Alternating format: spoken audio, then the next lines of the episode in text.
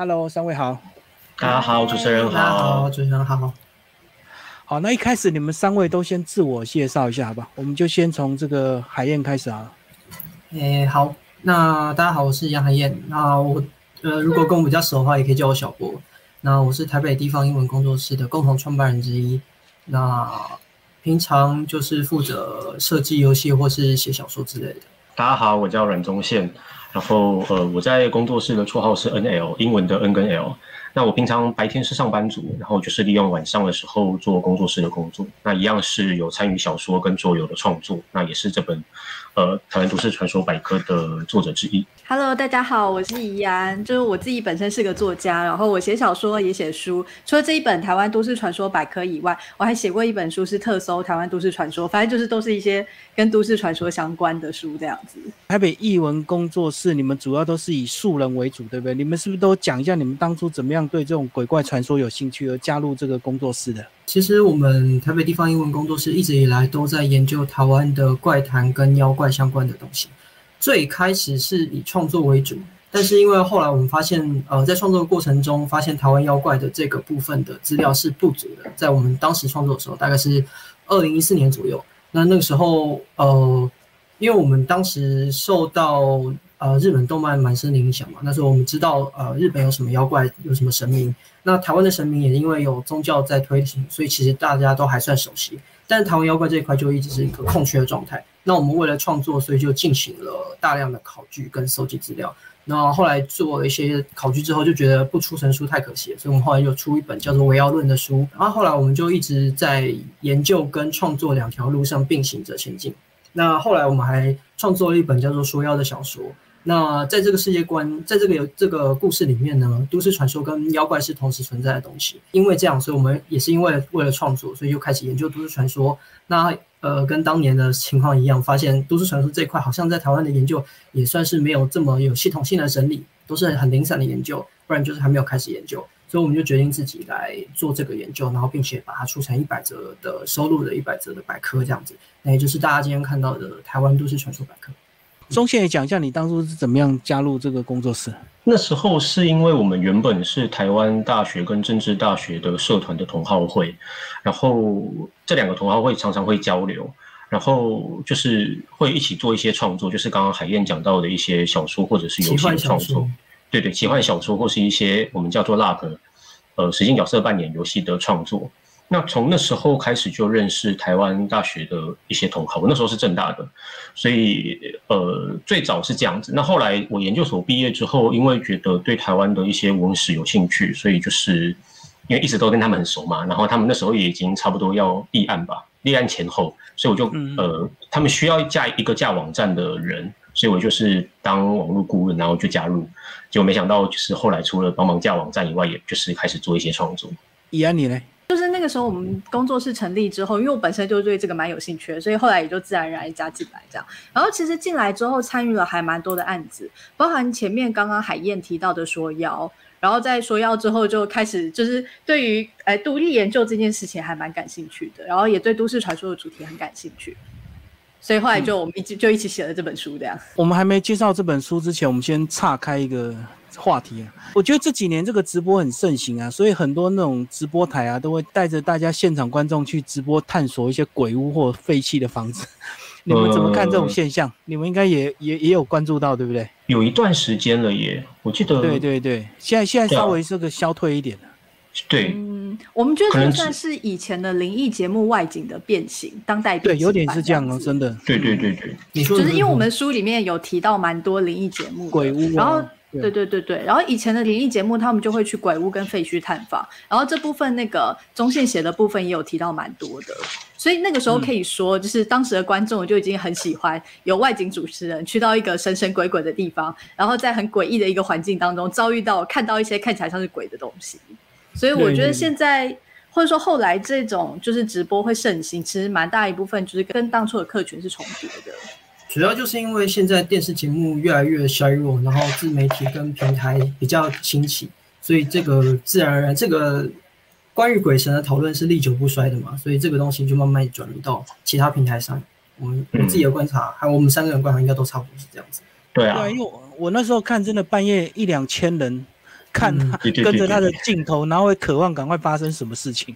对。结果好像也都没什么事。然后也有那些很有趣的，就是直播可能是这两三年，可是我记得二零一五或是在之前 YouTuber 崛起的时候，呃，就很多拍都市传说的 YouTuber 就会上传影片，然后也是一样，很多人就会看影片，然后在下面留言说，诶，在哪一分哪一秒，大家有没有听到什么奇怪的声音，或是在哪一分哪一秒好像背后有不自然的晃动？对对对对，就是这样子的互动，我觉得是进到这个时代之后，一个灵异节目的一种怎么讲啊，变体，就不管是直播或是 YouTuber。那这个就有点像你们一开始第一篇讲到那个红衣小女孩以前那些鬼话连篇讨论影片的这样的一个模式嘛，对不对？有点点像，像但呃，红衣小女孩比较特别，是因为当时呃有一个什呃鬼灵异节目叫做《神出鬼没》，然后它里面有一个单元是呃要求观众可以投稿给他们一些影片的片段，那那个片段如果有灵异的部分，他就会收录。最开始是一个女鬼吕先生，他在把他们呃全家出游的影片把它上呃丢给电视台。这个影片是这样，就是一一家人走在风洞石的呃坑的坡道上面，然后鱼贯在镜头前面经过，然后大家就比手画脚什么的。然后其中有一个人呢，经过镜头的时候，就发现他嘴里好像有长着獠牙的东西，类似獠牙的东西。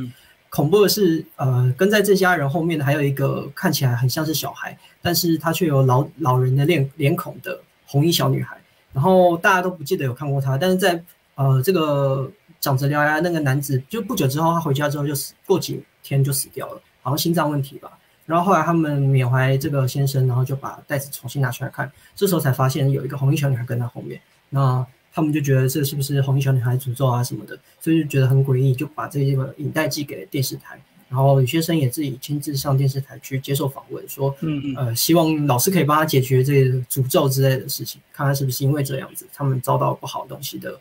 报复这样。那时候是不是还有所谓的民俗专家跟什么摄影专家一起来分析解析这个照片或影片的真伪这样子？在神出鬼没的时候，好像比较没有摄影专家部分。那摄影专家部分好像是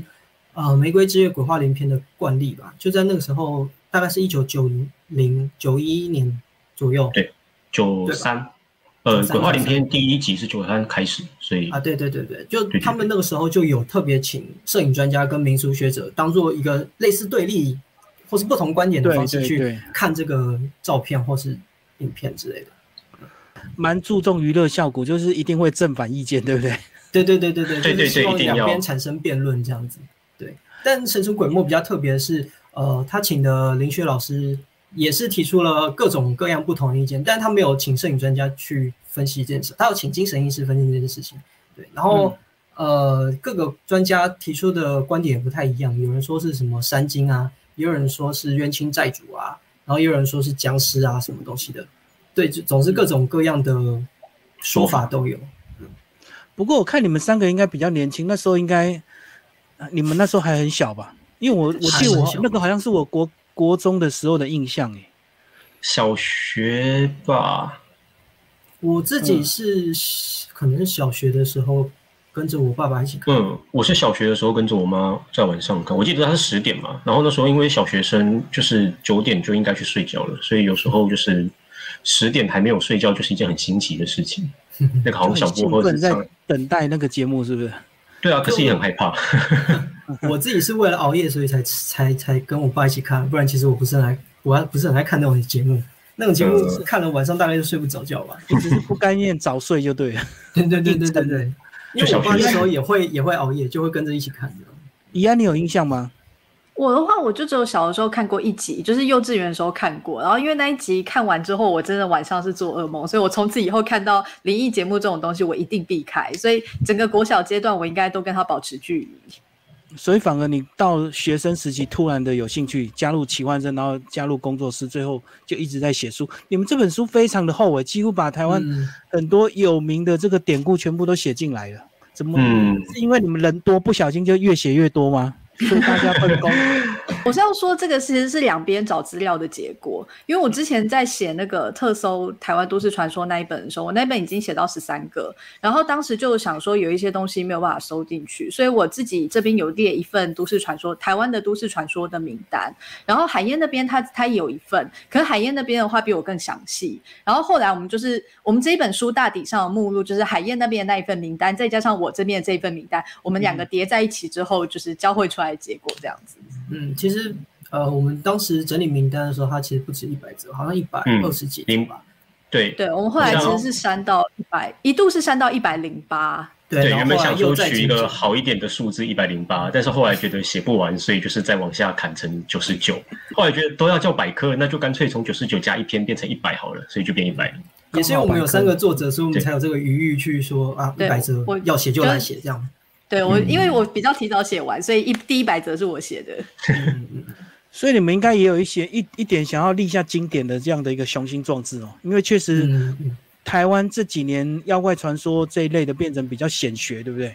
但是大家写的都是各自写啦，反正都大家各自找资料嘛。我们其实本来就很习惯团体作战，就是我们之前出的那个《围妖论》的话，就是我们收集了四十九个这个。台湾的妖怪，然后其实我们本来就很习惯这种算是图鉴式或者是百科式的，然后并且其实也很习惯团体作战这样子，所以我们本来就会觉得说，我们想要了解一个领域，我们就会希望说可以做到这种百科全书式的的书籍，嗯，所以都市传说百科算是对于这个领域的一个尝试，这样，嗯嗯，其实也是因为我们自己创作的时候都会做研究，所以希望把这个研究让更多人可以跟我们一起创造吧，就有点像是。呃，我把这个资源建资源库建立好，然后分享给大家，大家可以开源使用这样子。那大家对台湾文化的建立就会更更有一个脉络，更有一个倾斜的方向。对，所以，我们某种程度上是民间版的小小的国家文化记忆库这样子。你讲说，嗯，我有时候我们是小小的。好，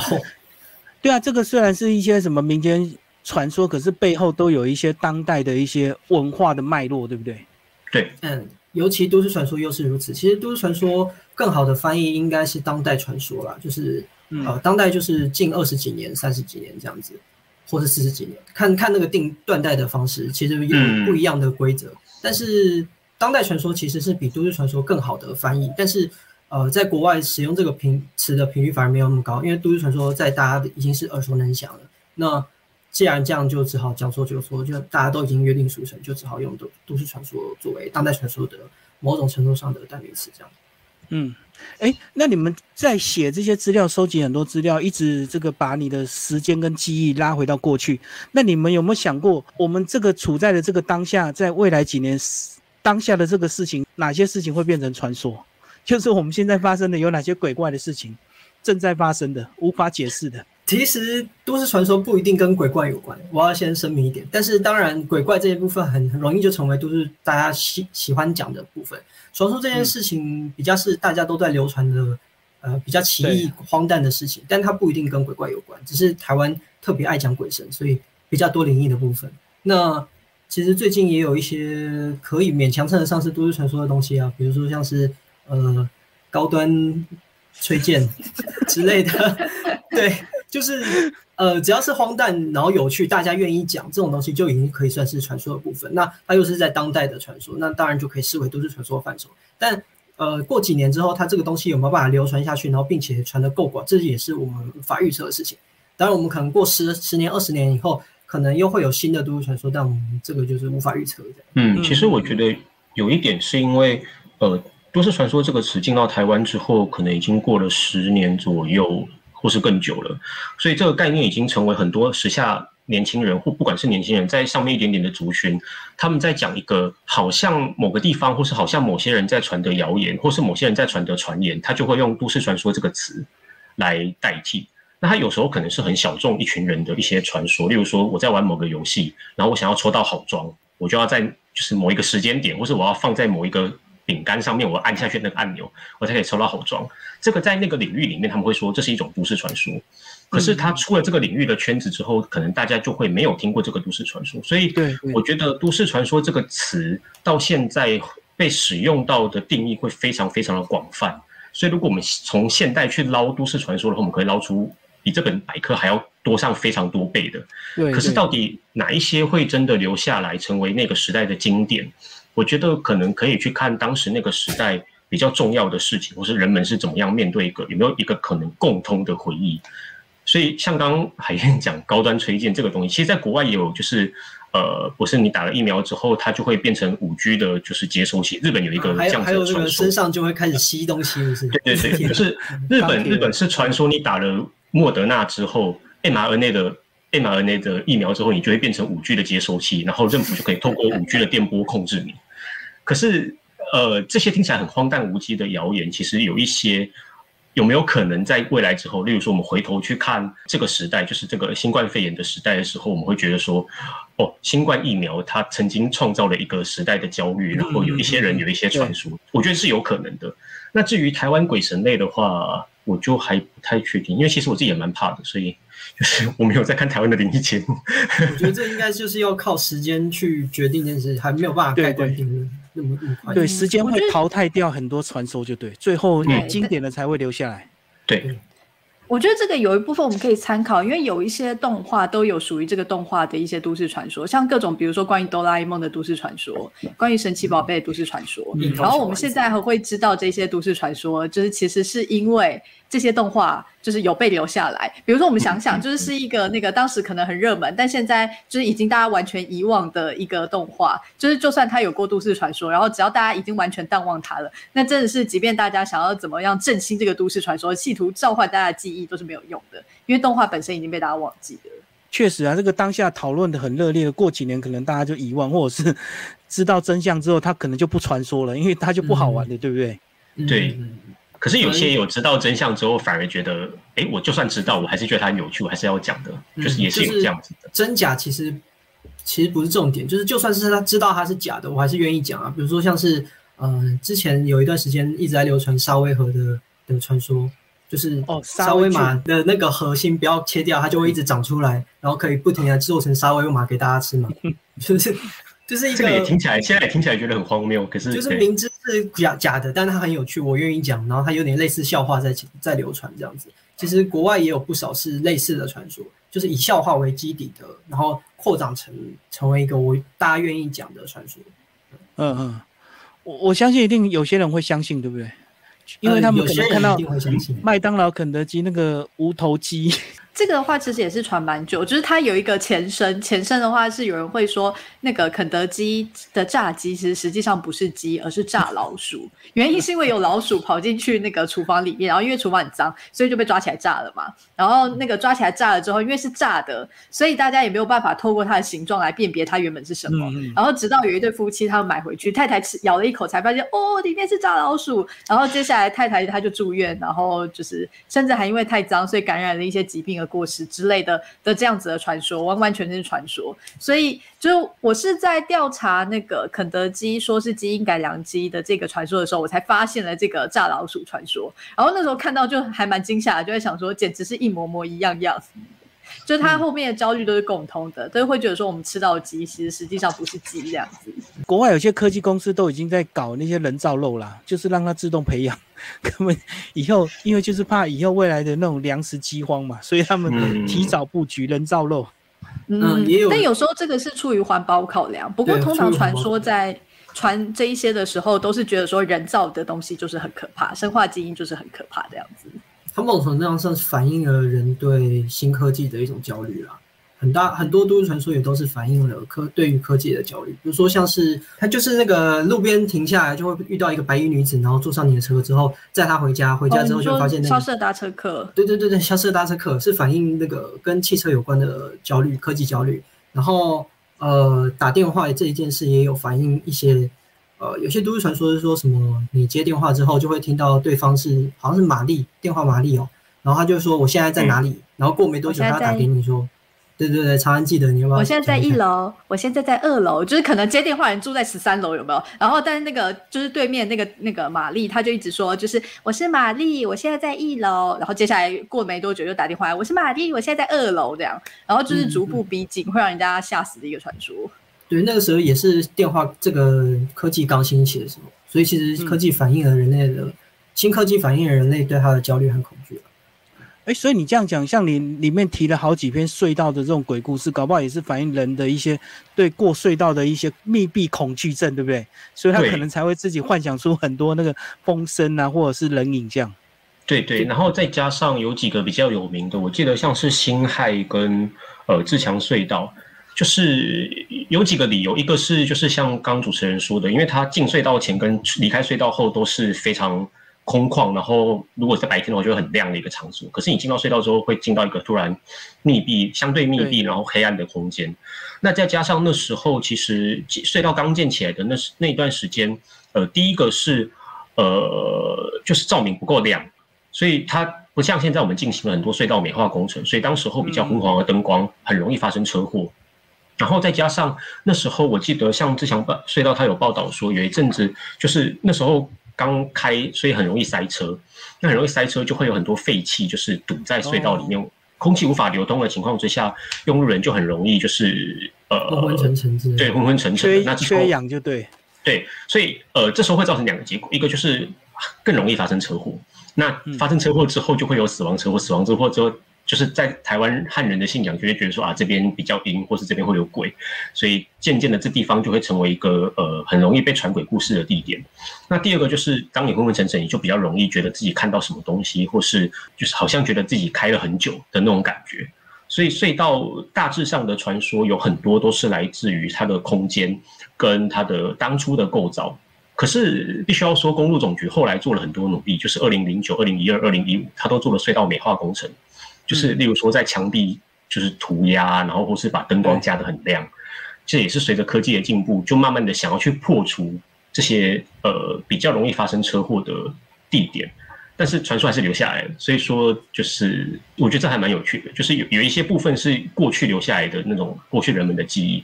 然后我们想办法去克服它，但是可能那些猎奇的心态还是会留在人们的心中。这样的感觉，主要是隧道这个体验还是一样，跟以前差不多啊。就是你进到一个密闭的空间，然后出来以后，根本就跟离像是进到一个异世界那样。其实，呃，这种境界的转换，对都市传说的发展来说，是一个催化剂的感觉。对。哎，那我们雪山隧道开通这么久，没有雪山隧道的 这个故事，雪山隧道。进入那个隧道这么长，有时候你的视觉真的会疲劳，然后加上那个广播回音，有点像魔音传导，你知道吗？一直叫你要保持速度，或者是要快一点，快一点。我总觉得找一找应该还是有。对啊，与其说雪山隧道，不如说雪山隧道取代的那一段那个九弯十八拐，就是北宜公路。北宜公路。哦。对，其实还是会有。然后我记得雪山隧道，因为我在查北宜的时候，北宜有一座地藏，然后有一个。呃，五行将军庙，然后还有很多阴庙，就是在那边守护整个北宜公路。那是因为北宜在过去被大家觉得很阴。那但是我记得在北宜，呃，雪山隧道开通之后，雪隧的附近好像也有盖类似的庙，就是去安抚当时就是发生在那边对对的亡魂。那这本书因为篇幅的关系，其实有一些隧道我们是没有写进去，像是嘉宝隧道也有它的都市传说，然后有一些。呃，道路，例如说，想可能是中横也会有类似的，但是这些因为就是我们 来不及，也不能讲来不及，因为篇幅的关系，我们想要尽可能让每一个大主题就是收录的内容差不多，所以我们就是挑了一个一些比较经典的写上去，这样子。嗯，哎，你们刚好有人念台大，台大昼夜湖女鬼，这篇要不要介绍一下？台大。这个写写台大作业湖的是常常，是我是我。追月湖女鬼就是因为我那个时候查了一下大学的，就是我们会想说我们有校园怪谈这个分类，然后会想说我们要收录各校的校园怪谈，然后刚好台湾校园怪谈有一个特色呢，就是台湾有非常多跟各个大学有关的校园怪谈，因为如果去看日本也有校园怪谈这个分类，但他们很长不一定会校园怪里面逛大学，那我们都会有，比如说就是台大的校园怪谈那个。醉月湖女鬼，然后或者说文化大学校园怪谈，然后正大的校园怪谈，然后或是那个就是东海的校园怪谈之类，反正有一大堆。然后其中台大其实算是蛮经典的。我那个时候是就是在找，呃，因为台湾的校园怪谈有很大一部分是在一九九零年代的时候有很多故事，就是鬼故事集，就。就是在那种租书店都会看到那种小小本的，就没有很大本的那种鬼故事集，然后封面可能会很可怕这样子。然后那些鬼故事集里面呢，他们就有很多关于校园的故事。然后所以我就在你那里面去找，就是看这个校园鬼故事的发展是什么样子。发现台大可以说是最开始也是最经典的一则，就是最早的一本在讲校园怪谈书里面，它的第一个故事讲的就是台大的醉月湖女鬼。只是当时的台大醉月湖女鬼的故事跟现在有一点点不太一样，就是我们现在都会说台大的醉月湖那边，主要就是因为中间有一个那个湖心亭嘛，而且湖心亭是没有桥可以过去的，所以都会说在那个湖心亭里面有一个女生，然后她这边晃荡，然后因为是没有正任何正常人可以过去的，所以显然那个女生就是女鬼这样子，然后会在晚上的时候晃荡。原因是什么呢？原因是因为她曾经跟男友约在醉月湖畔。然后他们原本是就是要要一起私奔，因为男生的那个男生就是遭遇了一些他们家就是要他娶富家女啊之类这种很典型的理由。总之，原本男生应该是要拒绝的，但是呢，他在跟这个女生相约的这个时候呢，他就爽约了，所以女生就知道说，哎，这个男生要抛弃她了，所以他就跳湖自尽。然后接下来他就成了台大醉月湖那边的女鬼这样子，只不过这个只是实际上是传说，因为它存在时间真的还蛮久的。然后以及那个包含，比如说好了，就是呃，它里面有一些细节跟实际上的事情是对不太起来了。然后总之呢，最开最一开始的这个版本呢，会提到说这个女生是一个文学院的女生，她非常喜欢吹箫。所以呢，晚上的时候就会在醉月湖那边听到箫声，然后其实 对，实际上是那个女鬼吹的。可是现在这个细节，就是在现在的版本里面已经比较少听到了。但总之，它是一个发展还蛮久的鬼故事，应该至少到现在，我想下，一九八应该要从一九八，至少要从一九八五年算起。就是到现在已经有三十几年，只是我们可以想象，这一湖女鬼她如果是一个真实存在的人的话，那她现在可能已经是一个五十岁的老奶奶了。这样子，嗯，五十岁，五十岁不是老奶奶，但是就是差不多五十岁的中年妇女。刚刚这样讲，我突然想到，有时候她刻意流传的话，可能也有他的目的了哈，就是鼓励你们学生晚上尽量不要去湖边了，因为怕你们在乱谈恋爱或者是发生意外，所以故意让他传。他们有提到一件事情，就是醉月湖这个女鬼的故事会在什么样的情况下被传呢？是因为其实醉月湖一直都是台大学生热爱约会的地方，就是各种情侣就会到那边去约会这样子。然后再加上晚上的时候光线又很昏暗，所以就是它总之是一个蛮热门的一个约会地点。然后在这些人他们讲故事怎么被讲的时候呢，都会说女生就会跟男生说：“你可不要抛弃我哦。”意思就是你要是抛弃我，我就会跳下去变女鬼，然后回来找你这样子。他某种程度上也让这些大学里面的恋爱增添了某一种趣味性跟阴森性嘛。对啊，那个就跟嘉义蓝潭一样，也是很多人自杀。那老老一辈一直讲，也是希望年轻人不要去那边呢。蓝潭这个要跟要问海燕，来 海燕讲一下。好啊好啊，呃，蓝潭那边的传说是说，呃，有一个大鱼住在里面，然后这个大鱼呢，如果附近有人钓鱼，然后钓起一条大鱼的话，这个大鱼。就会，其实它就是这个鱼精里面的虾兵蟹将嘛。这个虾兵蟹将钓走，他就想要用人命来偿，所以呃，每钓到大鱼必死人，这就是所谓的蓝潭鱼精抓交替。那其实说白了，就是因为蓝潭这个地方很容易发生溺水事件，然后很容易就死掉了。所以其实呃，你要在蓝潭附近看到命案，其实已不是一件这么困难的事情。然后其实有人分析过，为什么蓝潭这么容易变成呃自杀圣地，是因为。呃，一来它是水库，所以它的水岸是非常的垂直的，所以你基本上掉下去你是没有挣扎起来的机会，然后要救也没那么容易，所以意外是意外落水很容易就死了。第二是呃，这个地方其实嘉义好像没有什么太多，在过去啊没有什么太多娱乐场所，所以跟台大最后一样，就是基本上男年轻男女很容易就去那边约会什么的，所以如果一不小心。嗯，他们分手了，然后可能他又来这边触景伤情，触景伤情就不小心就嗯就跳下去了，对，就可能不小心也有可能意外真的要跳就对，对对对，也有可能就是伤心欲绝，然后觉得这是我们过去在边恩爱的地方，然后我就去在边死死掉，也算是有一种纪念意义存在。对，那第三是因为这边其实就是为什么会发展成钓到大鱼就会死一人这件事情，其实也是跟蓝潭它是水库也有关系，因为水库很容易就。养大鱼嘛，然后其实蓝潭在水深嘛，嗯，对啊，水深，而且有很多优养，有很多水藻啊之类的，对啊，然后在早期的时候，其实这个地方管制不严，所以很多人会在夜里偷偷跑过来钓鱼，夜钓。那所以其实你夜钓钓久了，很容易就很不小心就碰到一个失水的案件或之类的，所以呃他们都很怕附近的凉亭啊，因为凉亭这个地方是呃基本上是溺水的人的尸体都会停尸在那里，然后过不久才把它领走，所以很多人都说你在不要在楼凉亭逗留，而且凉亭会做成八角形状，然后大家就就说在那边看到什么都不要去去去惊扰或之类的东西。就是凉亭会聚聚集阴气，就对。对，民间的说法是这样。对，嗯嗯，其实也是因也是因为他，你就记得那边是停尸处，所以当然对他那边会有各种各样的忌惮存在啊。其实蓝潭之前在二零一九还是二零一七的时候，有发生一起很诡异的命案，就是呃情侣在坐在堤边，然后他们两个好像谈情说爱讲的讲很开心，然后他们还比了爱心吧，就两个人合合掌比爱心，然后比完之后隔没多久，监视器又拍到跳下去，然后就隔天早上就发现他们两个双双溺毙这样子，然后大家就开始讲说，那时候就有一大堆人在讲说啊，蓝潭鱼精又在抓交替了什么东哦，抓交替啊，也许他真的本来就是要跳啊，只是我们后来赋予他很多奇怪的举动，会赋予他很多那个奇怪的意义，这样子。嗯，他们的我记得有人分析是可能是真的不小心失足落水啊，可能下去玩或怎么的，然后可能就、就上不来了，然后就就溺毙了这样子。那个中线，你要不要讲一下你写的段子有哪些？其实刚刚讲的隧道就是整个灵异公路的部分都是我负责的，然后还有一些呃是呃废墟跟比较大家比较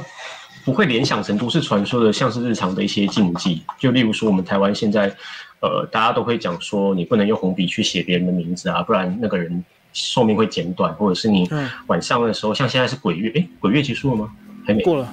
过了，好像今晚刚过的样子，对吗？好像是最近。要过吗？对，就鬼月的晚上不能晒衣服，不然你呃就是穿的衣服，就你晚晒到晚上之后，鬼会去穿你的衣服，然后呃你再次穿那个衣服的话，你就会不吉利等等的，就是这些其实我们也把它算到都市传说，写在这本书里面。所以其说，实不是我们把它算成都市传说，是大很多人会把它视为对对对对对所以我们把它写在都市传说的里面。鬼月晚上不能晒衣服，其实是一个现在大家我不确定，应该大家都有听过的一个传说。可是，呃，至少我自己听到的版本是，呃，就是鬼会去穿，然后你再去穿的话就会不好，只有这样子非常粗略的。可是就我实际上去访问一些，呃，像是比较现在五六十岁、四五十岁的人，他们有很多不同的说法。就例如说，呃，你要是鬼月的晚上晒了衣服之后呢，鬼会去沾染那个衣服，然后就会有鬼气。那如果你的小孩子又穿了这个衣服的话，你的小孩子长大就会变得很难教，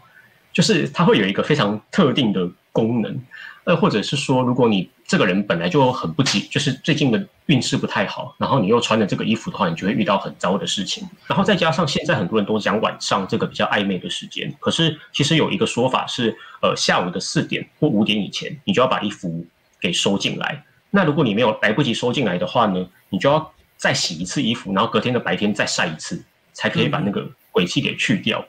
可是其实这个传说，呃，流传到非常久了。那在日治时期的时候就有记录类似的内容，但日期那时候记的东西又跟现在不太一样。那时候在那个一本叫做《台湾民俗》的书里面是这样记的，它是写说，呃，晚上的露天，就是你不能在露天的地方晒衣服。如果你晒衣服的话，你就会生矮小的婴儿，或者是说你的呃孕妇会就是流产，就是有孕会变无孕。嗯所以跟现在我们说鬼气沾染之后，然后你穿的会不幸，或是你小孩子会变难教，是很不一样的。那至于到就是变得怎么样的流变才变成现在我们穿的这个样子，这部分这中间还没有呃一个非常明确的定论。可是至少我们可以知道，从日治时期以前，台湾就有一个像这样子的习俗。那还有一个很有趣的跟晒衣服有关的是说，呃，因为过去我们现在不是像现在用衣架，我们是直接用那个长长的竹竿，对对，地戈。所以说大家应该都是直接把衣服就是袖口穿过去那个地戈，这样直直的晒上去。那那时候有另外一个禁忌是说，如果你衣服洗干，然后晒完之后，你收下来，你要先折过一次，你要先折好之后才能去穿它。如果你从竹竿上面直接收下来，然后你穿上去，你就变地格贵。那 但是那个地格贵不是我们现在讲的那种在竹林里面的那种竹高贵，而是你的身身体会变得很长，然后很瘦。这是日治时期的另外一种地格贵的解释，就是你会变得瘦瘦长长的鬼。就虚弱吧，是不是？呃，他他没有讲虚弱，他只有讲说你的身高会跟想长高，我不就赶快穿这个东西长高了？你也可以试试看。现在大家都过胖啊，应该 想要想要变瘦变地沟。可是可以想一件事情，就是说，呃，露天夜间的露天不能晒衣服，这个留下来。但是为什么地沟柜这个传说没有留下来？有一个理由，我在想，可能就是因为现在大家已经不用竹竿竹竿晒衣服，大家都用衣架，就是不太会有那个。呃，因为之前我们在我们我们三个人在看稿子在讨论的时候，我们是认为说，因为你的衣服穿过那个竹竿，然后所以就看起来是一个视觉上的感觉。可是现在大家就是一件一件的晒在不同的衣架上面，所以那个习俗消失之后，你会因为竹竿的联想变成竹高鬼的这个传说就随着消失了。所以说，台湾的一些民俗去研究，呃，不见得我们会把它算进去都市传说，可是去研究就会发现说，可以看到台湾一些生活习惯的变化。那随着变化，有些传说就不见，有些传说就留下来。然后我觉得很有趣的事情是，二零二零年的时候，LG 的就是他还有打广告，他的广告就写说，就算鬼月不能晒衣服也没关系，就表示说这个传说其实是流传到现在，然后还被 LG 的洗衣机是不是？洗干衣机，他就是拿这个他在报纸上登了一个很大的篇幅，然后就广告这件事情，所以就表示他他有利用台湾人这个习俗去讲这件事情。就是不能晒，直接用它的干衣机就好了。对对对对对对对，你不用晒也没关系。对，应该蛮蛮结合那种我们台湾民俗的。对啊，所以像这些东西都可以看到呃一些变化。哎，我突然看到里面刚好有一篇是我大概国中的时候。幸运连锁信，那时候国中还真的常常有有有有有。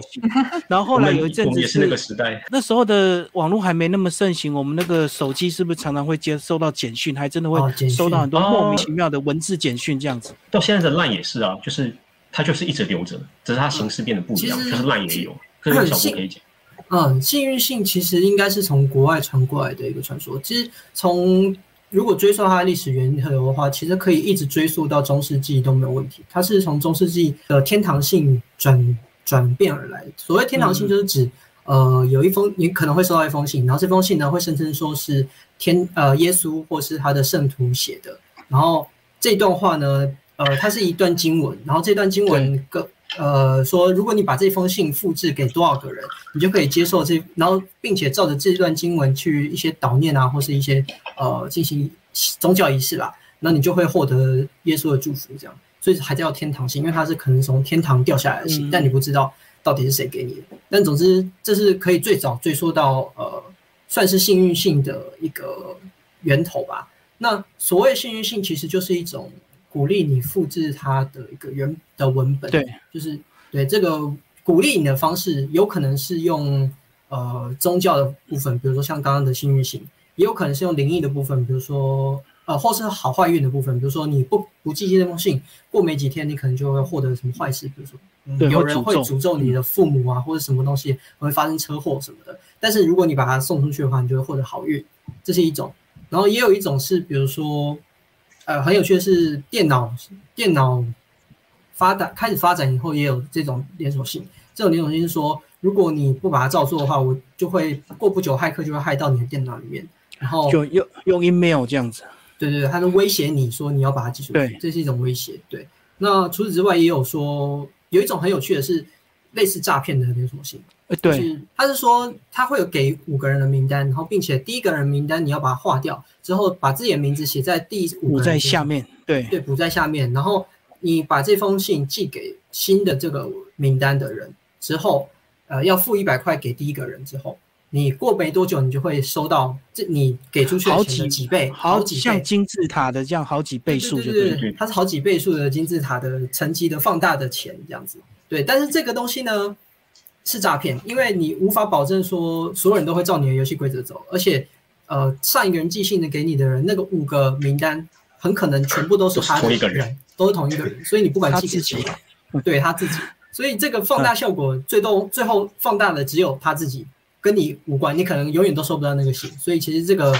呃就算你照这游戏规则走，你也收不到钱啊，基本上就是某种程度上诈骗，但这个诈骗案其实在。呃，很早以前是非常非常流行的，就是在呃传真机有的时候就有这个东西了。就当时是透过传真机去传给公司里面的人，然后公司的人就会慢慢这样传出去。有有收过这样子，就是幸运性结合诈骗，就对，你把钱哦汇给第一个，然后你的名单补上去，然后后面的人会一直更新这样。对对对对对对对，就是很很那个很标准的这种诈骗。我小时候就有说过那种，就是你会收到诅咒，然后想要寄给十个人，还是你会就是不然你就会收到坏事的这种，没有收到诈骗过幸，运性，小小时候收到会怕，对不对？会会会会，所以真的会去寄。很多人都会很多幸运性都会特别去结合一些灵异传说，然后让你觉得哦我，是对我真的不，做他还会先写故事，说对对有一个人怎么样后来他就中了乐透，后来啊。或或者是他就出了车祸，因为他不对对对是呃，对对对很常会说有人出车祸，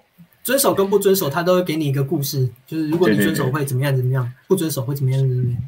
所以如果你要寄这个连锁性，你可以参考这本都市传说，我们没有鼓励鼓励你随便掰一个故事下去，就是说如果你怎么样，你就会像这个人怎么样怎么样，里面有一百则给你参考，诈骗范例。哎，里面刚好就有讲到那个肯德基的那个鸡肉，我们帮你讲这、啊这边这是怡安写的吗？是是我写的，因为这个算是蛮经典的都市传说，我在小的时候就有听过。因为我妈是一个素食者，然后所以她要用来告诉我说，你不要去吃肯德不要基吃的时候。对，如果有一个更完整一点的故事，我相信他应该蛮开心的。所以他自从听到了就是肯德说肯德基的那个鸡肉不是真正的鸡肉，而是基因改良的鸡肉之后，他就开始跟我讲，导致我有一阵子是我是真的不敢吃肯德基。但我妈算错了，就她没有意识到，我因此更加相信麦当劳，觉得说麦当劳应该没有问题吧？你知道麦当劳也有也可是麦当劳也有传过类似的也有他的说，传说啊，对啊，也有鸡块是那个粉红的肉啊什么做成的，不是吗？对对，对然后还有说什么麦当劳的汉堡实际上是蚯蚓肉做的之类的对对，对但这些东西我刚好小的时候都没有听到，我觉得很好，这样我吃麦当劳的时候都没有任何任何的阴影这样子。然后，所以等到后来，就是我在那个在意识到说，哎，其实肯德基这一则它就是一个都市传说，并且呢，它还是从国外来的都市传说，就是它在应该是一九九九年的时候，就是在国外就已经有英文版了，然后他们就会宣称说这个都市传说是真的，原因是什么呢？原因是肯德基它原本叫就是它有一个全名嘛，就是叫 Kentucky，就是 KFC Fried chicken Fried Chicken fried 对然后他就说，这个时候呢，肯德基已经从它把它的全名改成了 KFC 这个缩写，原因是因为他们不能够再使用“鸡”的这个字，是因为他们卖的实际上不是鸡，所以呢，他才必须要改成 KFC 这样子。然后那他卖的是什么呢？他卖的实际上是基因改良的鸡，然后并且下面还会附很多照片哦。然后就是有包含说什么，就是那个很多只，就是那个很就是很多只的那个翅膀是叠在一只鸡上面。然后我们现在看起来一定会很明显的意识到说那个就是 P 图，但我们当时完完全全没有那个，就是我们当时没有见识过 P 图这样子，所以我第一次看到的时候也是觉得吓坏了这样。后来呢，嗯才发现说这个它其实完完全全是从英文翻译过来的。就是的都市传说，然后在台湾有一阵子就还蛮流行的这样子，所以我写完那个时候写完第一次写完这一篇的故事的时候，我就去把肯德基吃爆这样。所以这个就是代表说，我们当下因为电脑很盛行，P 图很容易，所以很多 P 的图可能未来就会变成传说，对不对？但我觉得现在反而是因为 P 图很容易，所以就是大家可以看得出来那个是 P 的，嗯就是就会变成如果我们现在有看到就，越来越难成为一个传说。对，啊，就是如果是如果是在 P 图技术还不是盛行，只有少数人会 P 的时候，大家看到对对对看到那个照片就会觉得说一定是真的，看起来就是真的。然后后来了解世界上存在 P 图这种技术，并且大家都会的时候，就会知道说实际上照片要造假是非常容易。嗯嗯，传说要流传就会变得更困难。像像之前那个什么宋七力的照片，分身照，嗯对对，分身照，那也就是 P 图还不够盛行的时候，但但是也已经有那个技术可以去制造一些啊、呃我比如说在半空中浮现自己的金身啊那种照片，嗯。然后他利用这个东西来做宗教诈骗，其实某种程度上也算是到现在还是有很他始终的信徒会相信他、欸，因为可能他真的亲身有感受，所以他那个会就跟宗教的嗯。的的产生有关系，宗教的范畴了。新兴结合了很多东西，可能他自己的信念过度投入，可能就真的产生一些感应了，所以就已经不科学了，就以他个人的这个亲身经历为主，就对。好，对对对那回头来讲，这个红衣小女孩，其实刚好电影前两前几年拍的也非常的红，对不对？而且好像还有续集，还有好像总共拍了三部外传，对对对，有《红衣小女孩一》《红衣小女孩二》，然后《人面鱼外》，然后《红衣小女孩》的外传这样子。好，那我们刚刚讲到《红衣小女孩》有好几部哦，然后有一部是《红衣小女孩》的人面鱼啊，刚好你们里面有提到这个人面鱼，跟我们讲一下。呃，人面鱼这个传说其实是传说发生在一九九四年左右，然后最开始的流传地点可能是嘉义，但是它有很多不同的说法，有人说是高雄冈山，也有人说是台南或宜兰或是呃桃园的。但他的传说是这样，就是呃一群人呢，他们到溪边钓鱼，这个人数可能是四人五人，然后不久之后有人就钓到一条巨大的乌鱼，然后众人就把它烤食嘛，然后烤到一半吃的正高兴的时候，就忽然听到一个苍老的女生说：“一把喝假咯。”然后大家就觉得奇怪，声音哪里来的？然后找找找，找到后来才发现，哎，是这个被烤熟的吴锅鱼，它的嘴巴正在一张一合的说话，然后所有人都吓坏了，但是因为有人。就是可能有身随身带的相机吧，他就把这张照片拍下来。然后几天之后呢，钓取鱼的那个人呢，在顺风中不久就离世了。然后照片冲洗出来然后之后呢，就发现那个鱼的肚子上呢，有一张老太婆的人脸。那这个传说呃有很多不同的细节啦，但大致上就是这样。但这个传说之所以有名呢，很有可能是因为在呃一九九五年的时候，他登上了呃。知名的灵异节目《玫瑰之夜》的鬼话连篇，那他之所以会变得那么有名，除了鬼话连篇之外，还是因为他在一九九五年八月的时候，呃，那个时候是中元节，也是跟最近差不多的时间。然后《自由时报》的某一个记者叫蔡立凯先生，他写了一则报道，这则报道就跟人面鱼有关。然后因为这这则报道，《自由时报》的当天的销量从七八十万一份变成好几呃一百多万一份，破百万。嗯。对，破百万，然后所有人都争先恐后的去买这份报纸，导致也这则传说传得非常非常广。那它造成了一些社会现象，比如说像是呃养殖渔业的生意就一落千丈，因为大家都不敢吃无锅鱼了，就害怕说吃到一半会不会他也开始问你说一八后价什么之类的。然后也有人说，也有人就钓鱼也不敢，连钓鱼业的渔场、海钓场之类的地方也都变得冷冷清清的。然后还有因为这样子，养殖渔业说要联合组组织，然后要北上去向《自由时报》的报社抗争。嗯，对对。然后这则新闻因为这样子，就变成它有点谣言，人心惶惶嘛。所以鬼话里面很可能是为了辟谣，所以以这个东西作为它的灵异节目的主题。因为这个鬼话里面当时的收视率是蛮高的。那他当时有一个灵异节目的话，呃，他当时有个环节是分析灵异照片，就是我们刚刚前面有提到，会会请民俗专家跟这个摄影专家，然后针对一则照片、一张照片来讨论它是否为灵异照片，然后在科技上是否是不是有可能达到 P 图的效果。对于人面鱼这张照片呢，大家的两派的意见非常的一致，就是认为这张照片应该是假的，就是跟灵异没有关系。对，嗯，然后。在这个节目当中呢，也也请到这个渔业署的人，然后来进行一些辟谣。他们有做一些考据啊，什么人面鱼根本没有想传说中那么大啊。针对针对那张照片，呃，还有下面的那个烤肉网，它的大小应该只有两台斤左右啊之类的，各种各样的辟谣。对对对。那值得一提的是，人面鱼它的照片呢，在节目当中它展出了二十三十张，然后全部都放在一个展板上面，而且他们这些这些照片长得都一模一样，要么就是。呃，可能取径比较小啊，或是它的解析度比较低啊之类的，它的差别就这样。其他它的照片都是一模一样，显然好像是同一张照片复制的结果。然后制作单位也说，就是很多人把这个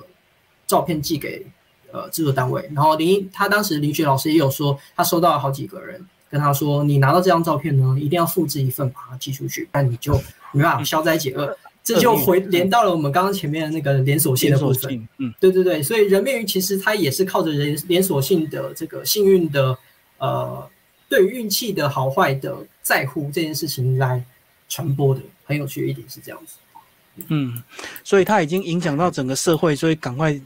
再用节目去把它进行辟谣，就对。某种程度上是，但是没想到的是，因为节目这样一播，反而让自己的传说变得非常非常有名。然后可能留到了现在，然后还成为了电影的主题，这样子。是，好，你们最后这本书有没有一些呃其他的一些行销计划，或者是一些结合桌游、手游这样的一个计划？哦，有有结合桌游的计划，这个部分要不要麻烦？看是要海燕还是要中线讲？那让中线讲好。好啊，就是我们刚刚有提到说，我们原本是在。之前有做妖怪，那那时候做妖怪，我们收集了资料之后，我们就做了一款叫做说妖的桌游。那那个是我记得是两三年前，二零一七。年的时候。二，零一七年，对，但是在那个说妖底下，我们就做了一个那个世界观的小说，在那个小说的故事里面，其实是有都市传说登场的，所以我们也想做一个跟都市传说有关的呃桌游，那现在正在开发中，希望可以在今年或是明年的时候可以上市。那其实也是因为我们要做那款桌游，我们才去做了很多都市传说的考据，然后才有了今天的这本书。其实有点像是相辅相成啦，就是我们想要做游戏，但是那个游戏需要有一些背景知识，所以我们去做了考据。那做了考据之后，我们觉得这个资料实在是没有人整理起来，很可惜，所以我们就把它整理成一本书。那呃，跟都市传说有关的桌游，我们现在正在开发，那希望会在明年的时候跟大家见面。那其他相关的宣传活动好像都差不多告一个段落，因为之前呃好像我们有新书发表会，然后还有呃宜安有开 Clubhouse 的的两场的新书发表会，也已嗯经嗯算是刚好结束了。嗯所以之后要有其他的宣传活动好像比较少，我据我而且我们。前一阵子宣传活动还蛮密集的，就是一个礼拜哦，就是我们三个作者的行程表都超级满这样子。嗯，然后所以到了现在，我们也有一种觉得啊，事情应该做完了吧的感受。松一口气，终于结束，就对。对对对嗯对，，嗯嗯，好，宣传行程其实没有想象中那么轻松。可这个永远都会有新的消息又出来啊，所以你们还是会会一直持续的做下去嘛。对，如果有任何想要找我们宣传，我们也是很欢迎，我们也是会想想办法去参加。嗯，或是有听到什么觉得这个时代应该可以流传下去的传说，要跟我们说，我们也是非常的欢迎。就是啊，对啊，其实你们里面有讲到一些过去的废弃地标，或者是现在的建筑可能还在，那是不是有些人会想要做一些什么都市传说的一个旅行团呢、应该有蛮多人想要找你们去带团，对不对？呃，带团 其实我之前有带过岛内散步，就是在我前一本书特搜出完之后，刚好就是去年的去年的鬼月的时候，嗯。岛内散步那边有请我去带就是都市传说的导览，然后我是跟我们工作室内另外一个伙伴潇湘神一起去的，他负责去带妖怪部分，然后我负责去带就是比较近代的鬼故事、都市传说的部分，然后我的话有带大家就直接去辛亥隧道，因为辛亥隧道本来就是非常知名的鬼故事地点。对对我那那个时候就在辛亥隧道外，我就讲着辛亥隧道的各种女鬼传说，然后接着我们又去国小，然后跟大家讲说国小有哪些地点会有传说这样子。嗯，其实我觉得你们还要去君悦，对，我们还有我们还有去军乐，就是就在饭店军乐外面非常不敬的讲着人家的传说。对啊，我觉得这个其实是大家是会有兴趣的，所以如果大家有兴趣要找我们合作，要找我们合作的话，很欢迎这样。嗯，因为像是刚刚有讲到我写到废墟的这个主题，废墟里面的台金戏院跟呃基隆鬼屋，其实都是我在写的时候有去考据过的，所以要带的话，其实也也是可以啦，那 就是会比较远。嗯嗯嗯对，是是是，那就期待疫情赶快过去，大家可以 岛内岛内这岛内来都市传说旅行。对对对，有很多地方可以去嗯，好，谢谢。好